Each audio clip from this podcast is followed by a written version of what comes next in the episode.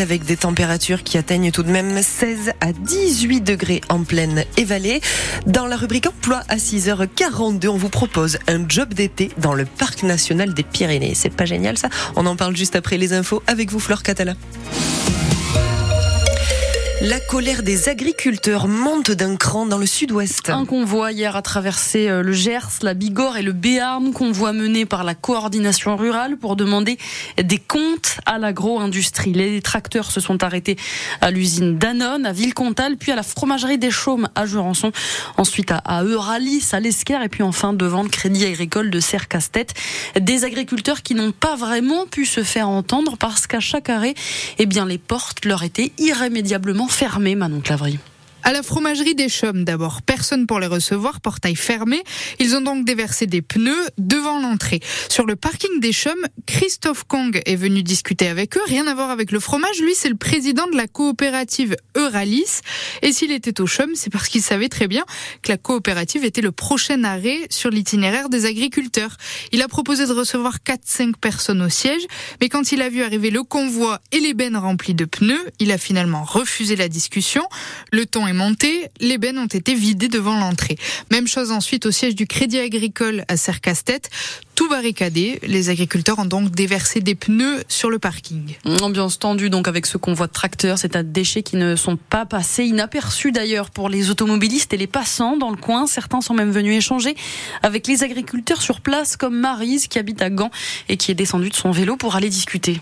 Je suis très curieuse de savoir parce que quand même euh, c'est un sujet qui remue l'opinion depuis un bon moment là et je vois que toutes les solutions n'ont pas été trouvées. Sinon ils seraient pas là. Bon, je viens d'apprendre qu'ils se partagent euh, un tracteur à 50 agriculteurs à cause du prix, ce que j'ignorais totalement parce que la vie est dure pour eux. C'est quand même euh, notre alimentation, le futur, toutes ces problématiques entre alimentation et pollution.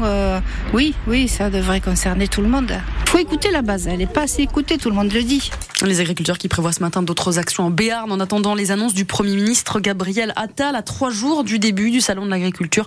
Le gouvernement qui cherche une nouvelle fois à calmer le jeu. Il devrait être question d'une loi d'orientation agricole avec simplification des démarches, euh, également sur l'application de la loi Egalim pour mieux rémunérer les agriculteurs. Annonce attendue pour 9h ce matin. La ville d'Oloron-Sainte-Marie veut mieux lutter contre la délinquance. Oui, parce que la question de l'insécurité se pose aussi pour cette commune du Béarn, surtout après les coups de feu survenus en pleine journée le 2 février dernier. Une réunion avait lieu la semaine dernière entre élus et autorités pour renforcer les contrôles et la lutte contre les points de deal. En parallèle, l'enquête sur cette fusillade se poursuit. Le suspect est pour l'heure en prison à Pau, Marion Aquilina. C'est un jeune homme de 19 ans dont le casier judiciaire est vierge. Il a finalement reconnu les faits, mais de ce qu'on comprend, ça a été assez laborieux. Après les coups de feu, il a été interpellé, mais ensuite il a été complètement mutique et il a eu un comportement particulier en garde à vue. Il a donc été transféré à l'hôpital psychiatrique et là, il n'a pas parlé pendant plusieurs jours. Il a fini par craquer, donc il a pu être entendu en garde à vue. À la suite de cela, le parquet de Pau a ouvert une information judiciaire pour tentative de meurtre, violence avec armes et trafic de stupéfiants. Parce que d'après les premiers éléments, il s'agirait bien d'un règlement de compte sur fond de drogue. Le vendredi 2 février, il y a eu trois épisodes de coups de feu à Gouès et ensuite à Oloron, près du tribunal, et à la terrasse d'un bar, le Saint-Honoré, puisqu'un homme qui était attablé a été touché grièvement à la mâchoire. Et on reçoit tout à l'heure le maire d'Oloron, Bernard Uturi. Il sera avec nous en studio pour parler euh, de la situation dans sa commune. Et on vous donne aussi la parole en direct à ce moment-là. Que vous soyez d'Oloron ou d'ailleurs, venez témoigner. Selon vous, faut-il renforcer la sécurité Même dans les petites villes, y a-t-il aussi un problème de délinquance en dehors des grandes agglomérations? Vous nous appelez au 05 59 98 09 09. Un ouvrier blessé après une chute de près de 3 mètres de haut sur un chantier à l'est de Pau, à Lourentis.